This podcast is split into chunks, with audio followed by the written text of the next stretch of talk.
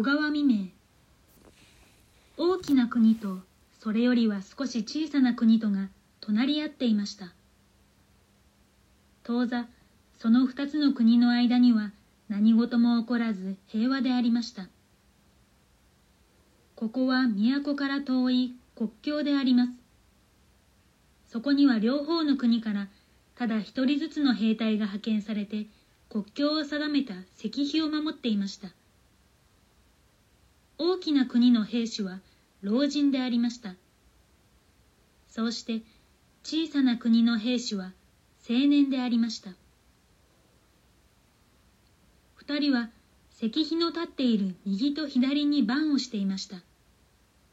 至って寂しい山でありました。そして稀にしかその辺を旅する人影は見られなかったのです。はじめ互いに顔を知り合わない間は二人は敵か味方かというような感じがしてろくろくものも言いませんでしたけれどいつしか二人は仲良しになってしまいました。二人は他に話をする相手もなく退屈であったからであります。そして春の日は長くうららかに頭の上に照り輝いているからでありました。ちょうど国境のところには誰が植えたということもなく一株の野原が茂っていました。その花には朝早くからミツバチが飛んできて集まっていました。その快い羽音がまだ二人の眠っているうちから夢心地に耳に聞こえました。どれもう起きようか。あんなにミツバチが来ている。と二人は申し合わせたように起きました。そして外へ出ると果たして太陽は木の梢の上に元気よく輝いていました。二人は岩間から湧き出る清水で口をすすぎ顔を洗いに参りますと顔を合わせました。いやあおはよう。いい天気でございますな。本当にいい天気です。天気がいいと気持ちがせいせいします。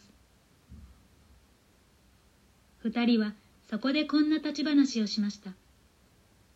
互いに頭を上げて辺りの景色を眺めました。毎日見ている景色でも新しい感じを見るたびに心に与えるものです。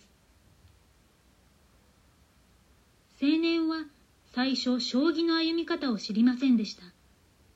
けれど老人についてそれを教わりましてからこの頃はのどかな昼頃には二人は毎日向かい合って将棋を指していました。はじめのうちは老人の方がずっと強くて駒を落として指していましたがしまいには当たり前に指して老人が任されることもありました。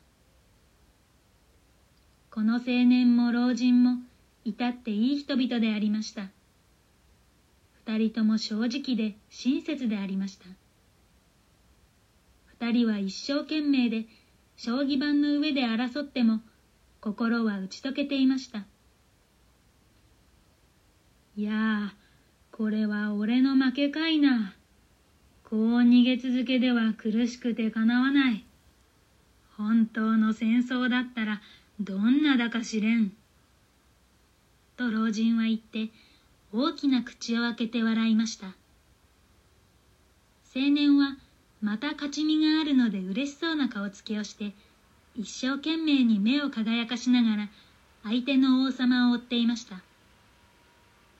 小鳥は梢の上で面白そうに歌っていました白いバラの花からは良い香りを送ってきました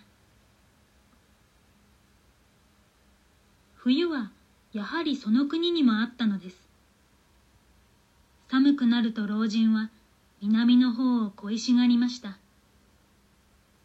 その方にはせがれや孫が住んでいました早く暇をもらって帰りたいものだ。と老人は言いました。あなたがお帰りになれば、知らぬ人が代わりに来るでしょう。やはり親切な優しい人ならいいが、敵味方というような考えを持った人だと困ります。どうかもうしばらくいてください。そのうちには春が来ます。と青年は言いました。やがて冬が去って、また春となりました。ちょうどその頃、この二つの国は何かの利益問題から戦争を始めました。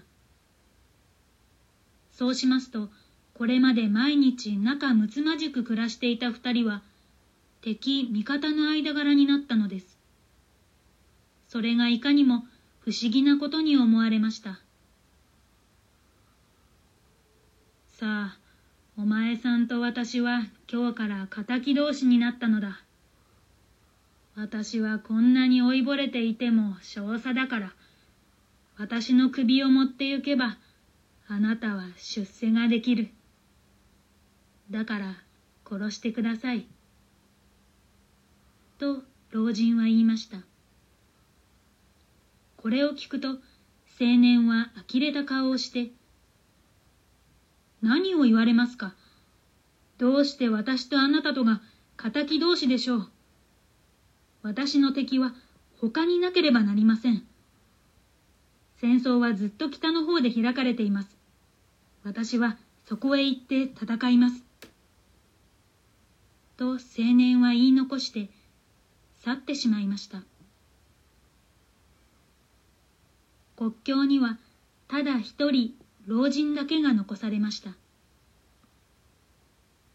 青年のいなくなった日から老人は呆然として日を送りました。野原の花が咲いてミツバチは日が上がると暮れる頃まで群がっています。今戦争はずっと遠くでしているのでたとえ耳を澄ましても空を眺めても鉄砲の音も聞こえなければ黒い煙の影すら見られなかったのであります。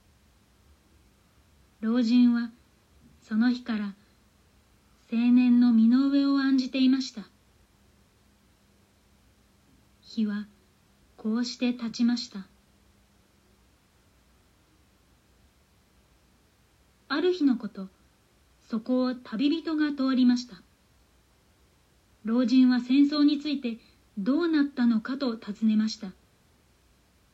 すると旅人は小さな国が負けてその国の兵士は皆殺しになって戦争は終わったということを告げました。老人はそんなら青年も死んだのではないかと思いました。そんなことを気にかけながら石碑の礎に腰をかけてうつむいていますといつか知らずうとうとと居眠りをしました。